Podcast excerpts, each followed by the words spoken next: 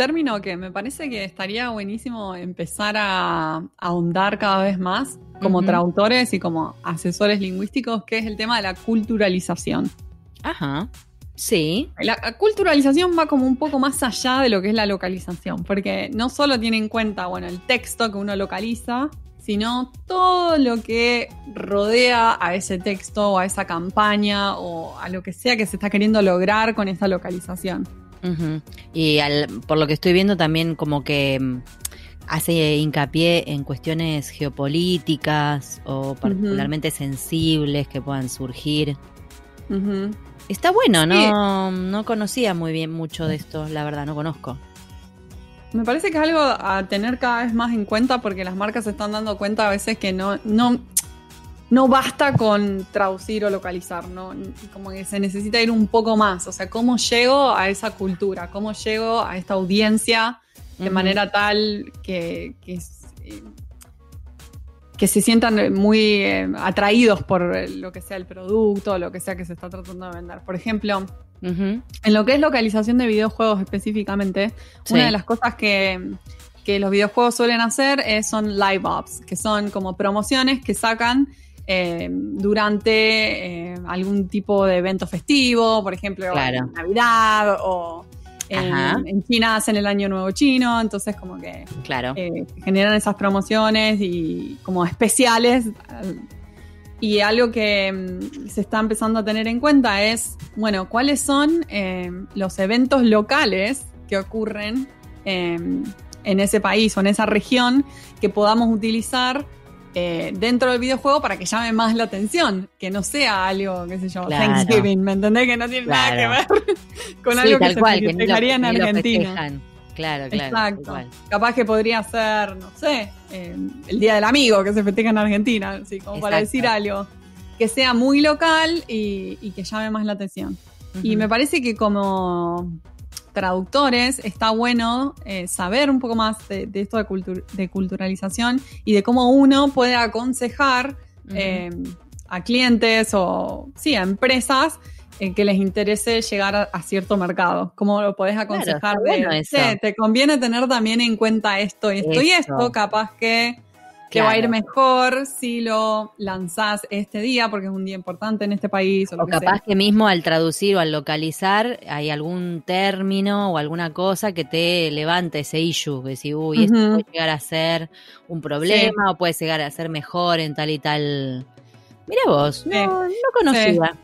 Sí, hay, hay, hay ambientes donde se tiene mucho más en cuenta la culturalización, como por ejemplo en lo que es audiovisual, ahora las eh, eh, empresas tipo Pixar como que están teniendo mucho más en cuenta en sus películas animadas de Sí. localizar un poquito más, darle un guiño a la cultura a la que está siendo localizada. Por ejemplo, un ejemplo bastante conocido es el... eh, hay como un newscaster que eh, es eh, un panda en China, es un reno en Canadá y no me acuerdo qué otro animal, no sé dónde. Ah, un koala es en Australia, ¿me entendés? Como Claro, que lo localizaron específicamente. Claro, para esa cultura. Que capte mejor a la audiencia también. O sea, que, que Claro. atrape, que atrape más. Exacto. qué, qué interesante. Y ahí en, en la película de Inside Out eh, eh, hicieron muchas localizaciones de este tipo. Por ejemplo, hay una parte donde el padre está como eh, distraído, qué sé yo, y la cámara se mete adentro de la mente. Y en la versión para Estados Unidos está como pensando en un partido de, de hockey, de hockey sobre hielo. Pero para la versión que usaron en Latinoamérica, usaron, eh, creo que en Europa creo que también, eh, que está mirando un partido de fútbol. Claro, porque tiene Ah. mucho más que ver con la cultura, como Qué copado. un, me efecto mucho más copado. Claro. Claro. Mirá y vos. me parece que está re bueno tenerlo en cuenta, más allá de la parte audiovisual, porque en la parte audiovisual obviamente eh, es importante, en otros aspectos también, en otros eh, em- empresas o, o marcas que quieran comer- comercializar sus productos Claro, que quizás en otros este, mercados. Estoy pensando que esto quizás es algo que se aplica más desde el marketing, ¿no? Me- se, me, se me ocurre. Totalmente. Pero por ahí tenés un cliente que no todavía no hizo esa inversión en un asesor de marketing y vos como traductor te das cuenta que hay algo ahí que y- y puede ser un buen consejo a- como asesor Exacto. lingüístico, decirle, che, mirá, esto podría, en tal mercado podría ser así, esa. Está, es re interesante, voy a investigar un poquito más sobre el tema. ¿Habrá algún podcast? Escucha Culturalización, se las tiro. Culturalicemos, no. bueno, eh, hay algo de esto que me parece que tiene un poco que ver con nuestra invitada de hoy. Sí, totalmente, totalmente. Va a ser muy interesante charlar con, ella sobre cómo se hace esto en empresas tecnológicas también, o localización en empresas tecnológicas. Porque ¿En empresas de tecnología? con Inés y la Remendi.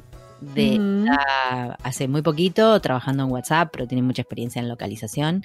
Este, y WhatsApp es una, o sea, tiene contenido para todo el mundo. O sea que totalmente debe, debe tener este tipo de, cosas en mente y, está bueno.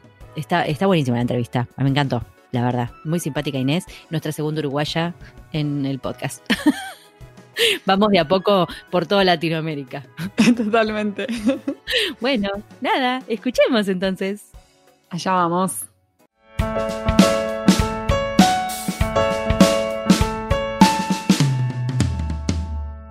Hoy tenemos el gran gusto de entrevistar a Inés Ilarramendi. Ella es traductora pública recibida en Uruguay con doble maestría en traducción institucional y en gestión de la localización.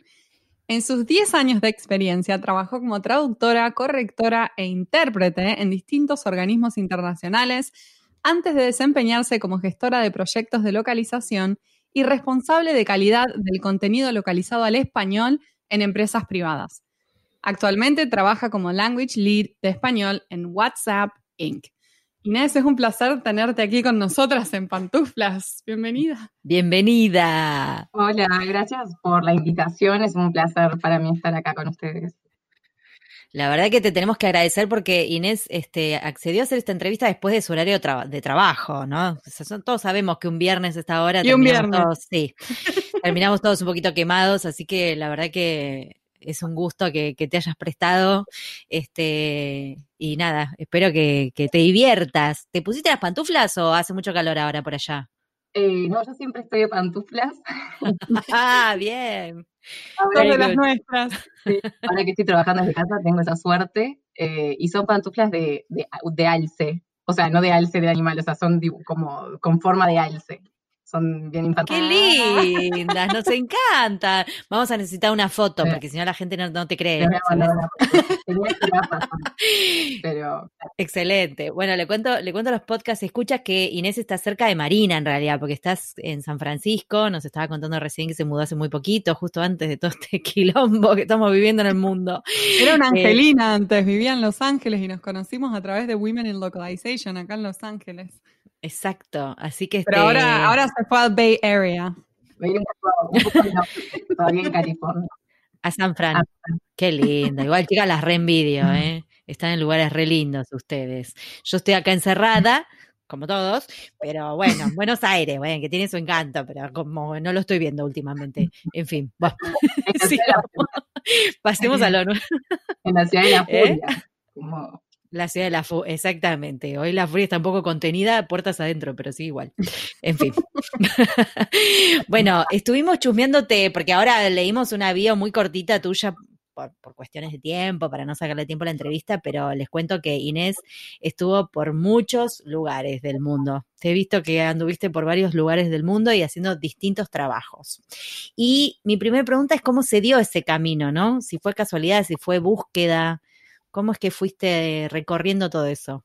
Eh, es una, buena pregunta, tendría que ver cómo lo defino. Eh, lo, primero que quiero decir es que soy de, Montevideo, eh, del otro lado del charco, y estudié, nací, crecí y toda mi vida en, Montevideo. Estudié la carrera de traductorado público y traducción científico-técnica en la Universidad de Montevideo.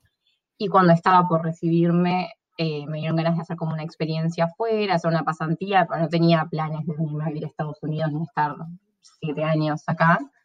Eh, y empecé a buscar por internet, eh, encontré una, una, oportunidad de una pasantía en la OEA, me postulé y así llegué a Estados Unidos. Y a partir de ahí, en realidad, este recorrido fue, o sea, lo fui haciendo mientras caminaba, ¿no? no, no había un, un camino delineado y sabía dónde ir Nunca me imaginé que iba a terminar en, San Francisco. Si bien vine Sí, o sea, estaba estudiando, hice un intercambio en Estados Unidos en la carrera y me acuerdo que vine en 2012 a... Es, muy, es muy loco el cuento porque esto me lo recuerda a mi madre que se acuerda de todo, tiene un archivo. Em, la primera ciudad que me fascinó en Estados Unidos fue Washington, D.C. Y la segunda, que después de recorrer un poco más, que me encantó fue San Francisco. Y mamá se acuerda que le dije que quería vivir en esas dos ciudades. Y de hecho... Qué genia tu mamá, mira, oh. que te va, que tu mamá sigue en Montevideo. Y mamá es bruja, miren que es bruja, ella me decía, vos vas a terminar viviendo en San Francisco. Lo loco también es que cuando estuve estudiando, hice un máster en California, eh, me, me, quería venir a vivir a San Francisco y terminé yéndome a Los Ángeles, que fue una ciudad increíble y me encantó. Nunca pensé que me iba a gustar tanto y me encantó. Y cuando dije, ahora me quiero quedar en Los Ángeles, me surgió una oportunidad, me mudé a San Francisco ¿Viste? Había algo ahí, había algo ahí que te llamaba. Tal cual. O sea que está bueno esto que decís del camino que lo fuiste haciendo como, como que a medida que surgía. ¿No? Es que a veces uno piensa, ay, voy a hacer tal cosa, ay, me voy a especializar. Viste que o sea, se habla mucho de esto, está bueno especializarse y por ahí hay mucha gente Nobel que recién empieza y dice, me voy a especializar y vos nunca sabes la especialización por dónde viene a veces. Sí, Me, encanta que lo digas así porque, a ver, sí, tuve siempre algo muy claro, que era que quería seguir creciendo, que era que me quería seguir formando y, e iba viendo en cada experiencia que me gustaba y que no para ver qué camino seguir. O sea, no, no, no es que las experiencias que tuve Claro. Como porque aterricé, digo, no, la verdad que, que o sea, sí reconozco que las busqué mucho. Pero me gusta lo que decís porque, claro, o sea, hace 10 años, 7 años, o sea, ¿cómo iba? No, no, me podían imaginar que iba a estar acá, porque ese recorrido sí se fue haciendo de a poco. Em, y entonces creo que para mí eso me llama mucho a tratar de tener paciencia, ¿no? no A veces, sobre todo ahora dijiste, uno no sé, cuando recién está empezando, siente que tiene que tener todo resuelto. Y a veces creo que también nos pasa como traductores, empezamos a, trabajar como traductores freelance, que entramos a un mundo en el que, estamos, que sentimos que estamos todos en, en, la, o sea, como medidos por la misma vara, ¿no? O sea, eh, trabajando junto con gente que tiene años de experiencia y años de especializarse en algo y una cartera de clientes. Y uno, o sea, yo tenía esa presión de, de, ya tener todo eso resuelto. Y, y no, se, se, va resolviendo de a poco. O sea, con trabajo, con esfuerzo y todo pero también creo que hay que tener como paciencia y compasión y, entender que uno, digo, va aprendiendo y cada experiencia, mensaje nos va llevando hacia ese lugar. Me gusta lo que decís porque es como una mezcla entre, entre tener un objetivo de querer seguir, de querer crecer y de ir observando qué es lo que te gusta, qué es lo que no te gusta y a la vez dejarte sorprender por lo que aparece, porque es como un poco así también, ¿no? Claro. Muchas veces pasa. Sí, tal cual, y me hiciste acordar que hace muchos años, después de una experiencia que tuve, eh, justamente escribí sobre eso.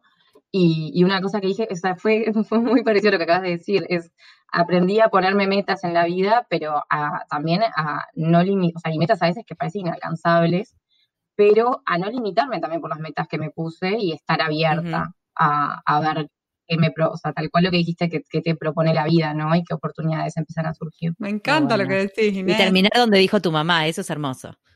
Viste que las mamás es, como... es bruja, es que es bruja. Qué genial. Cuando, cuando estaba esperando a ver si me salía el trabajo, ¿no? En, el proceso, yo le preguntaba a mamá, ¿pero me va a salir o no? Mi mamá me decía, bueno, va a salir lo que es mejor para vos. Y yo le decía, no, mamá, va a salir. Ella se hacía la mística por la duda. si la pegaba, la pegaba. Está buenísimo.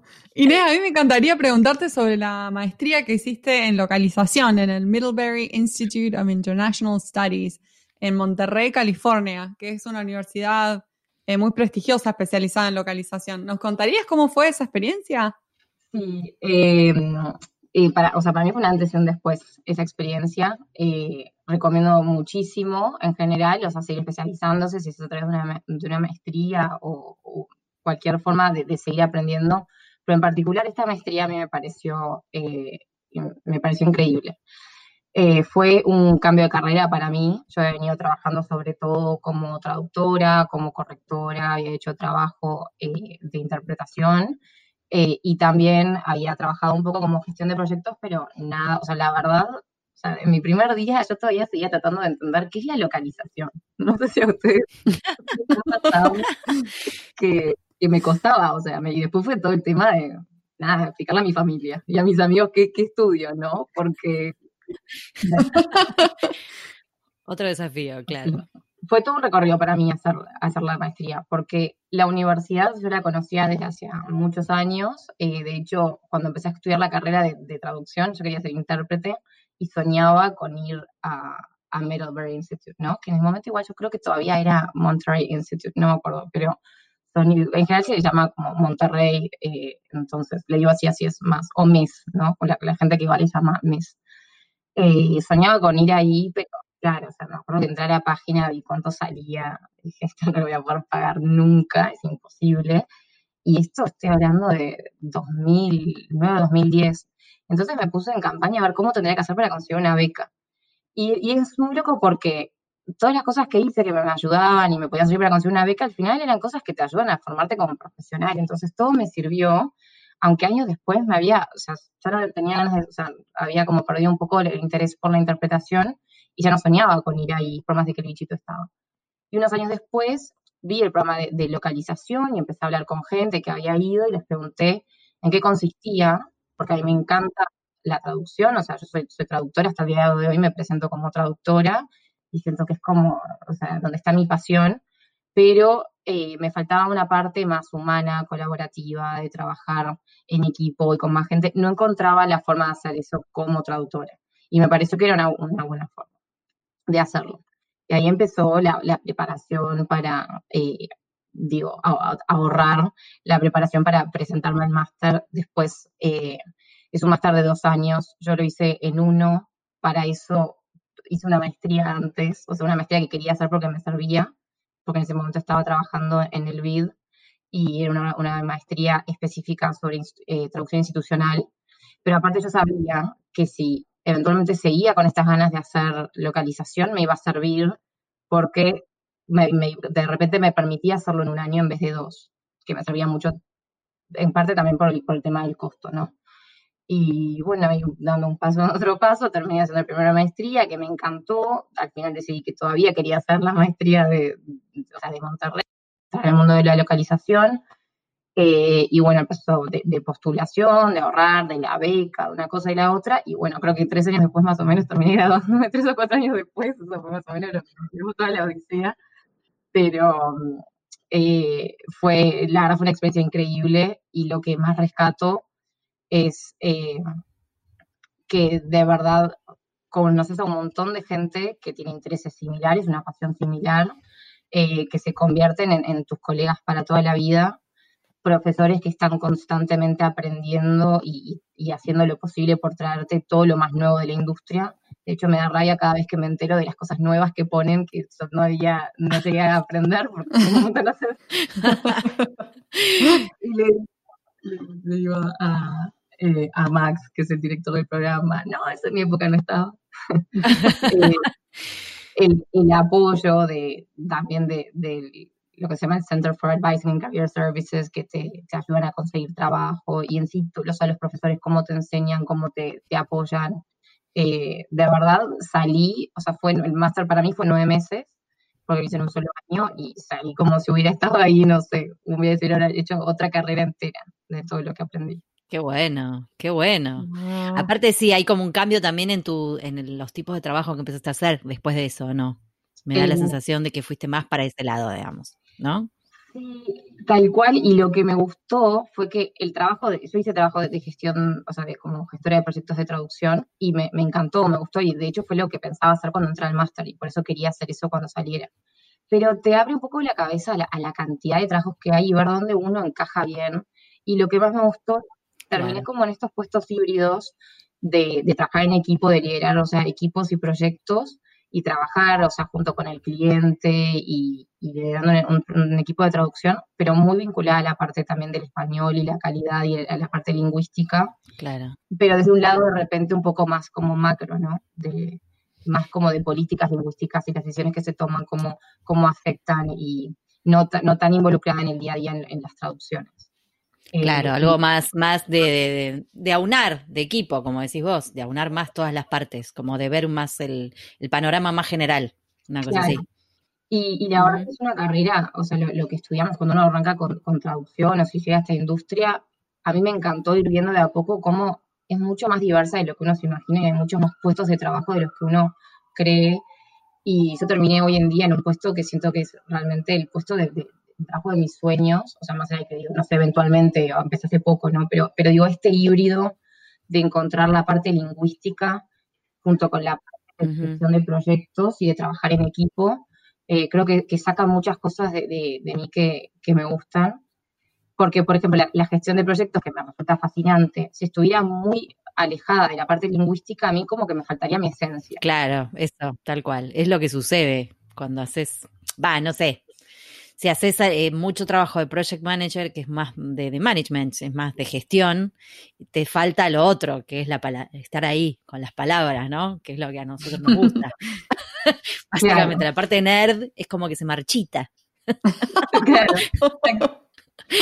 claro, y sí, sí, sucede, sucede eso. Claro, te iba a decir porque eh, le cuento a la gente, digo, Inés eh, trabajó, bueno, como contaste, como traductora, eh, con organismos internacionales como la OEA, como el BID, fuiste Localization Project Manager, Vendor Manager, QA Lead y ahora Language Manager. Es como que pareciera que estuviste saltando de por distintas partes de la industria y, y, está bueno porque todo eso claramente te deja un aprendizaje o muchos aprendizajes para el lugar donde que, ocupas ahora.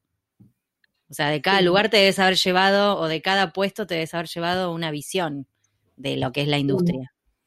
Sí, es tal cual. Y, hace poco un, traductor que de hecho es, eh, trabaja, ahora trabaja como language manager en, Facebook, pero me invitó para el Colegio de, Traductores de Buenos Aires y él me que, me gustó mucho y creo que se habla bastante de eso, que es cuál es tu superpoder, ¿no? Como profesor. Eh, pensar a ver qué, uno, qué es lo que uno trae, qué es lo que uno aporta eh, a un proyecto, a un trabajo, a un equipo, etcétera. Y siempre quedé pensando en eso porque nunca había pensado cuál es mi superpoder. Y, y no sé si, si lo podría definir como superpoder, pero lo que me dejó esta experiencia es un conocimiento eh, de, lo que necesita cada persona, o sea, no, sé si cada persona, pero muchas de las, muchas de las personas que están involucradas en el, trabajo que hacemos como, como, traductores, o bueno, depende de todos los gestores de proyectos, pero en sí en el trabajo de, la traducción. Y, y, me realmente creo que una, una empatía que a mí me parece muy importante porque mm, yo pienso, por ejemplo, a veces como traductor freelance, uno que está muy lejos del cliente y el cliente viene y le dice, necesito que sea rápido, no te preocupes por la calidad. O sea, la frustración que eso genera para el traductor, ¿no? A todos nos... Total, total. Lanza directo al corazón. No me pidan eso, no me pidan eso, claro. Y, no, como no, que nadie se entere que lo hice yo. Claro, y no sé, ¿y por qué tan, y por qué tan caro? Si es poquito. Una vez, nunca me olvidé, un profesor, un profesor nos cuenta que un cliente, hace años en Uruguay, ¿no? Que un cliente le dice, le, le, le pide una traducción, le, le, cotiza por palabra y dice, ah, ¿y las palabras chiquitas también me las cobras? Ay, es hermosa esa gente, es hermosa esa gente. Sí, las preposiciones me las cobrás porque esas ya las conozco. No, claro. ¿Cómo se, eh, ¿qué, le sacamos? El, ah, porque yo los pronombres ya los conozco. Le vamos a sacar el pronombre a la, a la, al texto para cobrarte menos. Me estás, me está jodiendo, señor. Claro, y, y creo que mi profesor le contestó, no sé si fue en serio, la verdad hoy en día pienso, no puede ser en serio porque perdió el cliente, pero capaz que de verdad estaba como muy del otro lado y, el cuento es que le dijo, no, no, no te las cobro, pero tampoco te las traduzco. claro. Un texto sin sentido, sin ningún conector. No había forma. no hay forma de hacer, pero además, ¿en qué cabeza cabe, no? Pero bueno, no, sí, eh, ese tipo de, de conversaciones que a los traductores nos hacen muy mal, es cierto. Y acá viene mirado nerd, encima las que sacarme las preposiciones, que son las que me vuelven loca siempre, ¿no? O sea, lo, peor que puedes hacer es pedirme esa, que te saque, o sea, que no te cobre esa palabrita que me lleva 8000 horas de ver cuál era la, la, que, la que iba. Pero, La correcta. Total. El, punto es, como traductores, y sobre todo trabajando freelance y con, clientes, o a veces trabajando con agencias también, uno a veces se siente como muy desvalorizado, ¿no? Eh, siente que el trabajo no, se valora lo suficiente, que el cliente de repente no, o sea, que no entiende, que, por algo digo, nos dicen que es caro, claramente no entienden el trabajo que hay detrás de, lo que uno entrega. Y, por, supuesto que lo entiendo como traductora, lo he vivido pero también uno va entendiendo que desde el lado del cliente a veces hay lo que es, lo que hay es desinformación, ¿no? Y también uno como traductor a veces tiene que ponerse en el lugar de, yo estoy ofreciendo un servicio, ¿no? Por más de que lo que entrego es una traducción tangible, yo ofrezco un servicio. Y el servicio es ayudar al cliente a, o sea, ayudarlo con algo y ayudarlo de la forma que él necesita.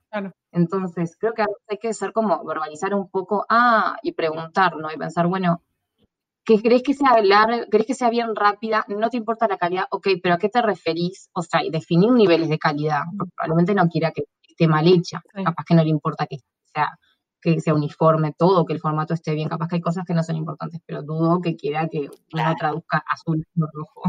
¿De qué habla cuando te dice que no le importa la calidad? No hay que ver de qué habla. Es la interminable conversación de la calidad. ¿Qué es calidad? Las expectativas de calidad son diferentes para los diferentes clientes. Para algunos clientes la calidad puede ser que me entregues rápido porque tengo que mandar esto ya. Para mm. otro puede ser quiero algo más creativo, para otro quiero ser no, quiero algo muy preciso, tiene que estar perfectamente igual que el inglés, no, me cambies nada, no, seas creativo. Como que depende mucho de las expectativas también del cliente. Entonces tenéis que estar como alineado a eso y entender que quizás calidad para el cliente no es lo mismo que para lo que uno define como calidad. Sí, sí, total. Exacto.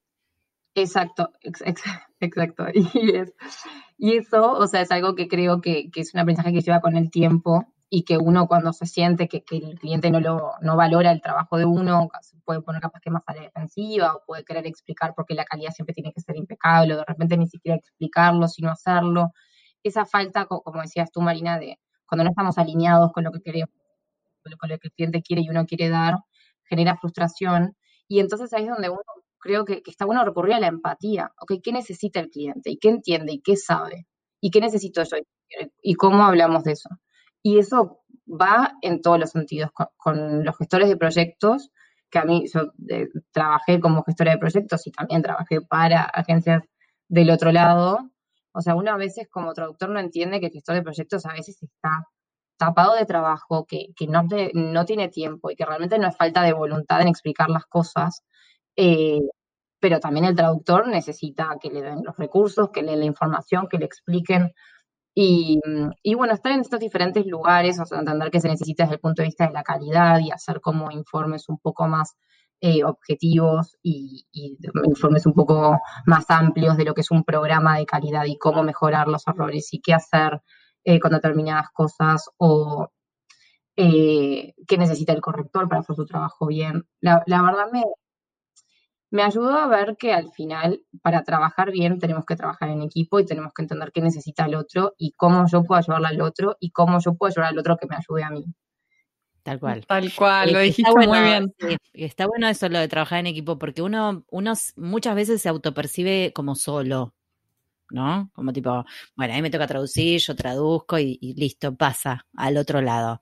Este, y y capaz que, más allá de que a veces conozcas o no conozcas quién sigue en la cadena, porque a veces no sabes quién agarra la edición o lo que sea, depende con quién trabajes, ¿no? Obviamente, si vos trabajas para tu cliente y, no sé, suponete que tenés una coequiper, digamos, que te hace la, revisión o lo que sea, que te hace la segunda, digamos.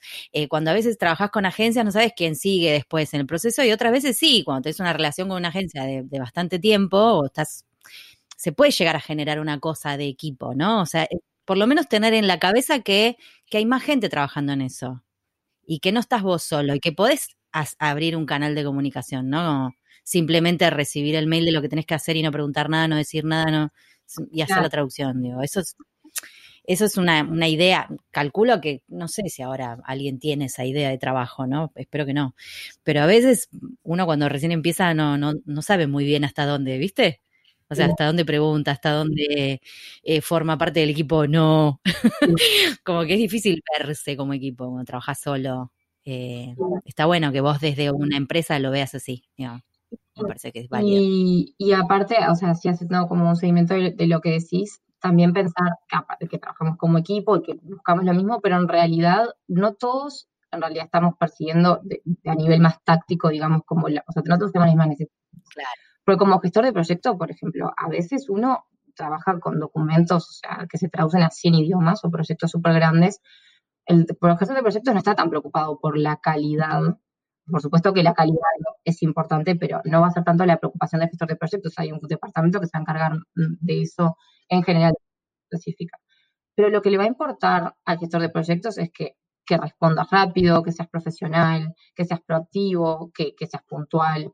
Y, y, entonces, yo creo que a veces uno trabajando desde la casa freelance, como el, rol del traductor es hacer un buen trabajo, que la calidad sea buena, hacerlo de determinada manera, creo que, uno, que a veces nos olvidamos de que el gestor necesita otras cosas. Es como las famosas eh, eh, habilidades blandas, ¿no? Eh, la parte humana. sí, es cierto. Claro, y ese Pero tiene que ver con la experiencia, creo yo. Sí. no sé, a veces es eso. Sí, yo creo que sí que tiene que ver con, la experiencia. sí, sin duda. O sea, como vos decís, no me imagino hoy en día gente, o sea, trabajando en equipo para agencias y todo y no respondiendo un mail. Eh, claro. Pero lo pienso más cuando uno empieza y esta charla que teníamos de, la calidad y de, de, uno a veces sentir que, que capaz que es un, eh, que se está realmente, o sea, perdiendo el valor del, traductor o de la traducción o del trabajo. Y entonces lo que yo aprendí es que en realidad no, no va por ese lado, o sea, o por lo menos la mayoría de las veces, o los gestores de proyectos con los que trabajé, que trabajaban muy rápido, o clientes que hacen estas preguntas, de, no te, me cobras las preguntas, las palabras cortitas o me lo haces rapidito, son solo un millón de palabras. Eh, son geniales.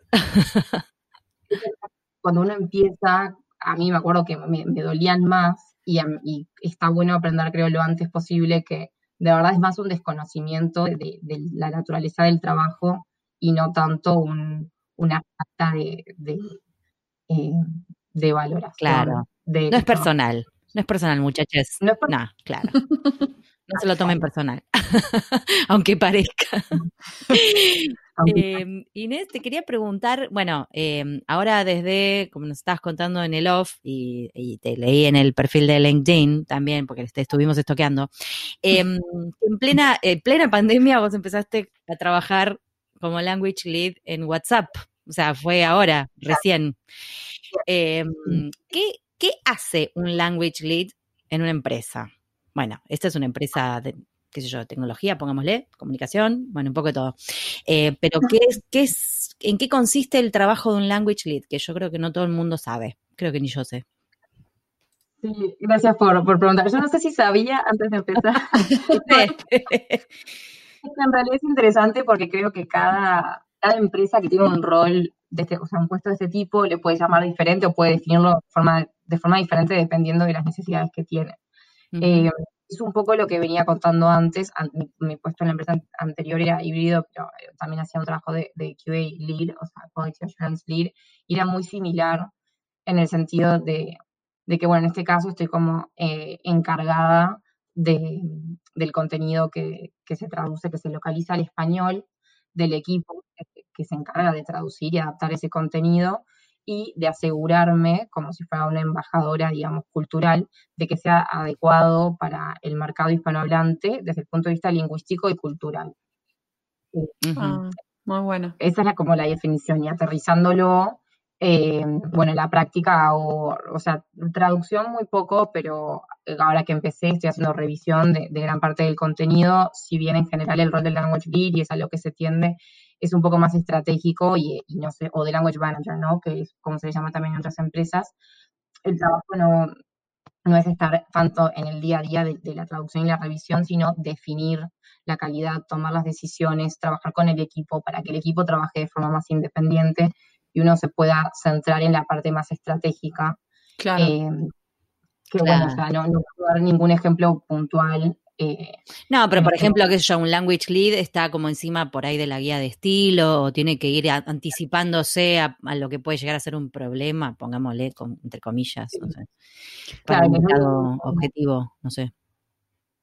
Sí, eh, y les doy un ejemplo, que esto no es algo que, creo que le debe pasar a, todos los language lead o language managers de, español, y de hecho trabajé mucho con esto en mi empresa anterior, como QA lead para diferentes clientes, todo el tema del género, ¿no? De cómo traducir en mm. español eh, el género. Y entonces trabajé varias veces en hacer políticas de género que dependiendo del cliente y de la necesidad, se puede hacer de una manera o, de otra. Ya entra un poco en la, de la política lingüística, que de hecho escuché el episodio que tuvieron hace, hace eh, un tiempo con Silvia. Con Silvia, sí, que habla de María y su club de fans. Ah, sí. sí, tal cual. Eh, y me encantó porque a mí me, interesa mucho la, política lingüística y, bueno, en general es un tema importante, pero en los últimos años eh, con todavía más importancia. Y bueno, hijo, al cliente o, al usuario o al paciente, porque mi empresa anterior trabajaba mucho con, documentos que eran para, eh, para empresas de, salud, me dirijo de forma general, uso de repente ahora que se está hablando del, TODES eh, o la X, la E, em, uso el genérico masculino, uso el O barra A, qué manera me quiero dirigir y esto qué significa. Y, bueno, estas eran conversaciones que había que tener con los clientes y explicarles y también cuando se trabaja con memorias de traducción, eh, de qué manera uno está usando esta memoria, porque en, inglés puede decir dear y siempre va a ser, digo, no va a ser siempre estimado o estimado, depende de cómo lo hagamos. Eh, entonces ese es el tipo, el tipo de, eh, de, problema, digamos, que tiene que resolver un language leader en una empresa, porque realmente es, es importante, ¿no? Definir, puede generar una, una reacción adversa en un, en un cliente o un paciente, puede generar algún problema. Eh, y son cosas que a veces los clientes no entienden. Entonces ahí hay un trabajo también como de consultoría, de explicar, de tomar una decisión. Eh, así que ese es un, ejemplo. Eh, claro. Claro, eh, claro, y además encima ahora estás en una empresa que, tiene como un perfil muy alto también. Digo, ¿quién no conoce? El, alcance es muy grande, claro, una responsabilidad. Todos, o sea, hay una responsabilidad también ahí, me imagino, ¿no? Claro, o sea, WhatsApp a mí lo que, lo que más me gusta de, trabajar para WhatsApp es que es una empresa que realmente se dirige a un público general, mundial, se dirige a todos y de verdad es una empresa que intenta llegarle a todas las personas independientemente de, qué idioma hablan, en qué país viven, cuántos saben de tecnología, cuántos recursos tienen para comprarse un celular u otro, eh, la edad que tienen, no importa, o sea, es una, una empresa que está pensada para llegarle a todo el mundo. Entonces, me, acuerdo cuando, cuando me habían contratado y les había contado, no sé, a amigos, a mi familia que iba a trabajar en WhatsApp, y la pregunta de todo el mundo, y yo de hecho tenía una pregunta similar, era, ¿y tanto hay para traducir en WhatsApp si es una aplicación? O sea, sí. sí, viste, claro, el imaginario es ese. ¿Qué van a traducir? Sí, es puro emoji.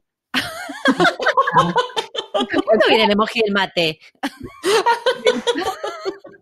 No, y de hecho con el tema, no, no, no trabajé todavía desde que empecé de, emojis, pues, decir, de, emojis, que fue la palabra del año para la Fundeo el año pasado. Eh, lo vimos, eh. así es. Sí, los emojis. Me encanta. Me encanta. Posta, posta, fuera de joda, esto, más allá de que salió la palabra del año en la Fundeu, hasta en los colegios acá, a los chicos en el cuaderno de comunicación les meten emojis. o sea, sí, sí, sí, bizarro. Bueno, no importa. pero los emojis han llegado a todos lados. Me gustó la, explicación de, que la palabra del año no tiene por qué ser una palabra y que llegaron para quedarse, que es una forma de, expresión, o sea, de, expresión. Y, que el español nunca le tiene que temer al progreso, ¿no? Eso es algo lo que más me gustó de, que eligieran esa palabra, más allá de la palabra. Porque yo quería otra, no me pero había una que tenía como un trasfondo más social y yo quería esa. a mí me encantan los emojis, te quiero decir, porque yo cuando hablo hago muchas caras. Entonces es como que cuando escribo ahora le puedo poner las caras, ¿entendés? Como, me parecen geniales, son divinos. Expresar Claro, y me encanta, la, me encanta la bailarina de flamenco, es mi, es mi, es mi favorita yo me imagino que, que, no sé, después de decir algo haces un... Esto me encanta. Me encanta. No, no sé, me fui de tema, pero bueno, nada. o sea, parece simple la traducción de emojis, pero no, porque es realmente una adaptación cultural. O sea, no sé si ustedes tienen el, el, eh, perdón, el teclado, que lo pueden configurar en inglés o en español, y dependiendo cómo está puesto, uno si quiere escribir un, emoji, o sea, lo que escribe en inglés o en español. El de, que para mí es, eh, por favor, sí, pedir. El rezo, el rezo, sí. sí. Como un rezo. son dos manitos. Sí, el por favor. Pero en inglés en inglés es thank you. Entonces, si uno escribe please, no aparece. Eh, no aparecen las manitos. Cuando uno pone. Ah, yo había leído también que ese emoji en realidad había sido originalmente pensado para un high five. Y la gente pensó que era un rezo.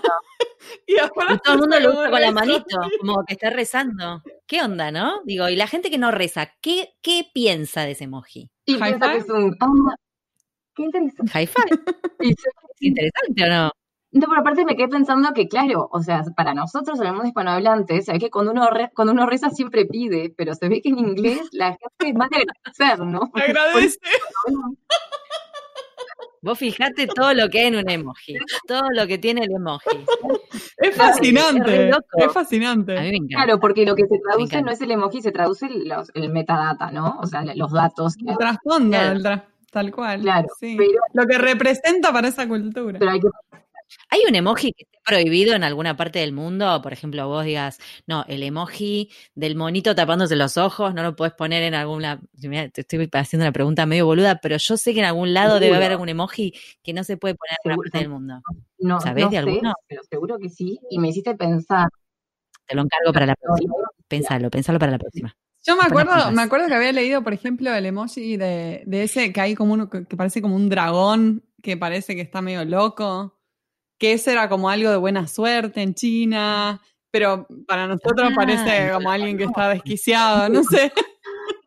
pero es interesante. No lo conozco, che, ese. Yo lo ubico.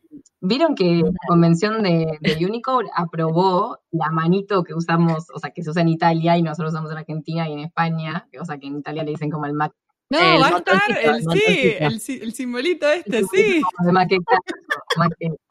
Que cerrar la mano y la mueves para adelante, para atrás. esto, o sea, para Uruguay y Argentina sabemos qué significa, pero no sabemos si significa lo mismo para otros países hispanos.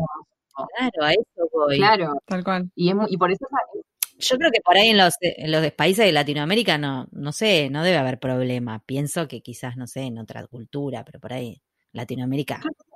no sé, se me ocurre que como, O sea, tenemos esta tradición que creo que un poco por, la eh, por la presencia, la descendencia italiana, ¿no? Pero no, no, no sé si en todas partes de Latinoamérica, o sea, yo creo que, este gesto es algo que se asocia mucho con, con Italia y es como, eh, como una imitación de, los italianos, pero no es un gesto que se usa.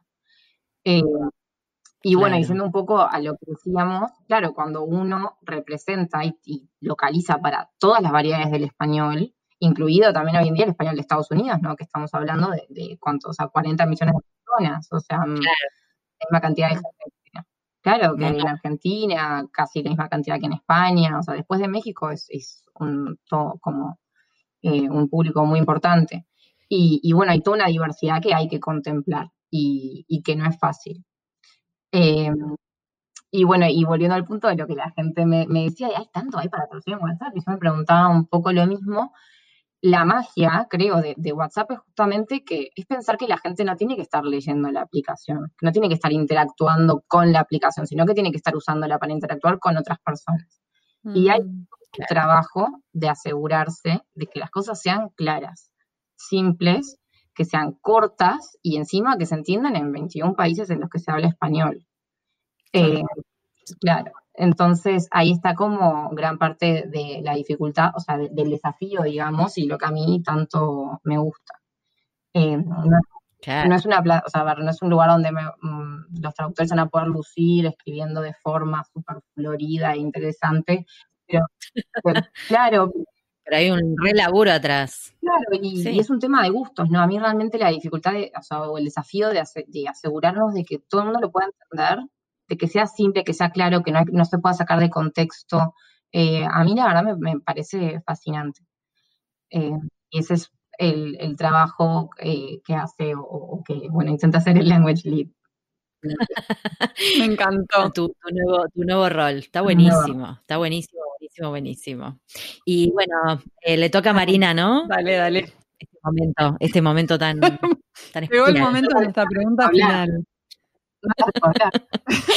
nuestra pregunta final es, si pudieras volver mm. atrás en el tiempo y hablar con vos misma antes de comenzar tu carrera profesional, ¿qué consejo te darías? ¿Qué consejo profesional, te darías? O sea, ahí aclararon, el consejo profesional, pero es que el consejo en realidad es, eh, es global. Eh, y es que no, no espere tener eh, recién recibida o recién empezando a estudiar o, o,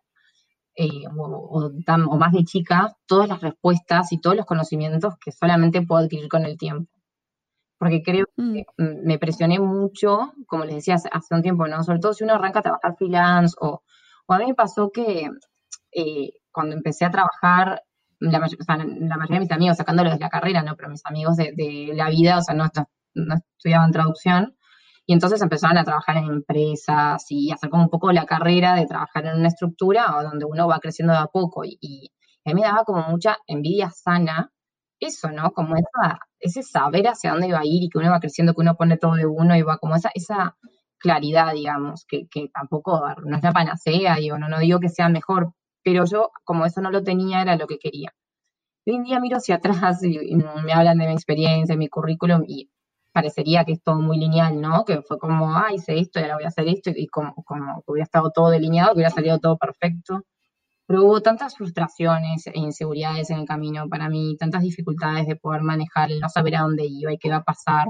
Digo, algo que, que puedo haber dejado de entregar, pero no, no aclaré. Me mudé muchas veces también, que claro, cada mudanza es, es una nueva oportunidad y, es muy emocionante, pero también hay un desgaste emocional y hay una despedida de, toda una vida y, mucha gente que uno deja en otro lugar. Eh, y nada, o sea, hoy en día de hecho trato de aplicar eso, ¿no? O sea, si me equivoco en algo y algo que no sé, pienso, bueno, ahora lo voy a saber para la próxima, pero no me puedo jugar esperando saber todo y, y, y ya tener como todo decidido. También los productores cuando empiezan a trabajar, que se empieza a hablar, o sea, se empieza a hablar enseguida que se tienen que especializar. Y como decíamos hace un rato, ¿no? La especialización lleva tiempo. O sea, la especialización surge de, trabajar mucho en un tema. bueno, de un día para el otro. Entonces, nada. Sí, sí. que, tenga esa. O sea que te dirías, te dirías, Inés, tira todas esas porquerías porque te vas a mudar muchas veces, tranquila, no te frustres. es muy respuesta, pero Prepara un bolsito más o menos manejable, Inés. Diría eso de lo emocional. Eh, no, cargues con, como se dice, emotional package, no, no, no cargues con eh, equipaje emocional. No, lo, peor es que, o sea, todos los últimos años, o sea, hasta ahora, siempre había vivido como, bueno, igual en un, tiempo me voy, entonces como muy de paso. Eh, y, claro, y como que al contrario, o sea, me, diría, viví más el presente, o sea, por más de que sea efímero, por más, por más de que se termine, digo, no me está pasando y claro, como está pasando, que a ver, que, que, en realidad eso es un, de nuevo, es en el plano más emocional, no tanto en el profesional, pero en el profesional en realidad es un poco lo mismo, o sea, cada experiencia que tuve de una pasantía, de una experiencia de, interpretación o de voluntariado, o sea, todos esos pasos y todos los pasos que no di porque no pude dar, de trabajos que no me salieron, de oportunidades que no se dieron, eh, de, las cosas de la vida, también me, llevaron a estar donde estoy, porque estoy acá por no haber estado en otro lugar también. Entonces, como, como que sería un poco esa reafirmación de, eh, estás haciendo el camino, o sea, estés donde estás, donde quieras estar o, donde no quieras estar todavía, esto es un paso más cerca de, y, parte del camino como, como muy bien, me parece muy bien. Me encantó. Muy bueno. Me, encanta. recién me estaba dando cuenta que es nuestra segunda uruguaya en el, en el podcast, Mari. Lo tuvimos a Juan Manuel. Lo tuvimos a Juan Manuel, que está en Nueva York. Juan Manuel de la ONU. Eh, uruguaya de, uruguayos despatriados, porque viven. Exacto, los dos uruguayos eh, fuera. Y es que es chiquito, es chiquito Uruguay. O sea, se, empiezan como a, rebalsar, ¿no? Mentira. este, así que sí, bien, me encanta. Aparte sí, amo Uruguay. Tengo muchas amigas de Uruguay, me encanta, me encanta. Hay una conexión con el paisito, como le dicen mis amigas. Sí, así que ¿volvés, ¿volvés a Montevideo cada tanto o no? ¿O no tanto? Sí, ah. ahora, ahora, bueno, ahora no, ahora está complicado. Pero sí, desde que me mudé, al principio iba dos veces por año y, y los últimos años fui una, el año pasado igual fui dos, eh, si voy lo máximo, o sea, lo más que puedo, o sea, hoy en día toda mi familia está ahí. Claro. Durante un tiempo con, con mi hermana, que estuvo dos años eh, también en Estados Unidos, pero están todos allá y mis amigos de toda la vida, Claro. o sea, mi, mi país. O sea Este, que seguís ahí. Aparte, Seguís imagínate también habiéndome mudado tanto y todo, o sea, yo no, no eché raíces, en, o sea, por más de que eh, estoy hace siete años en Estados Unidos, mi lugar es Uruguay. Nu- Nunca va a dejar de ser mi Todavía es Montevideo, claro, claro. Te entiendo perfectamente, Inés. claro, pasa lo mismo. también. Están las dos afuera. Eh, la verdad, un placer, Inés. Una charla buenísima, me encantó. Muchas Espero gracias, Inés. bien. Muchas gracias. interesante. Eh, para mí es un honor, no les dije eso al principio, pero les agradezco mucho porque para mí es un honor estar en, en este podcast. Eh, las escuché muchas veces y, y aparte con gente increíble que, que han entrevistado, así que para mí que, que hayan considerado interesante charlar conmigo, la verdad me parece un, un honor, un orgullo. Así Por que- favor. El placer es todo, es todo nuestro y de la gente que va a escuchar el podcast, porque estuvo buenísimo. Así que te deseamos muchísima suerte. Ojalá puedas salir de la casa en San Francisco en breve para poder ir a la oficina y todo eso. Eh, y nada, placer. Muchas Muchas gracias, Gracias. Inés. Que tengan buen fin de.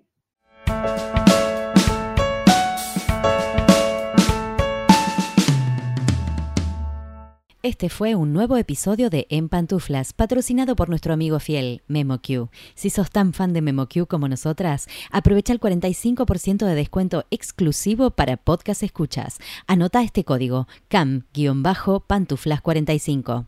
Podés encontrar todos los episodios del podcast en nuestra página en guiondelmediopantuflas.com y suscribirte para escucharlos apenas salen en iTunes, Spotify y Google Podcast.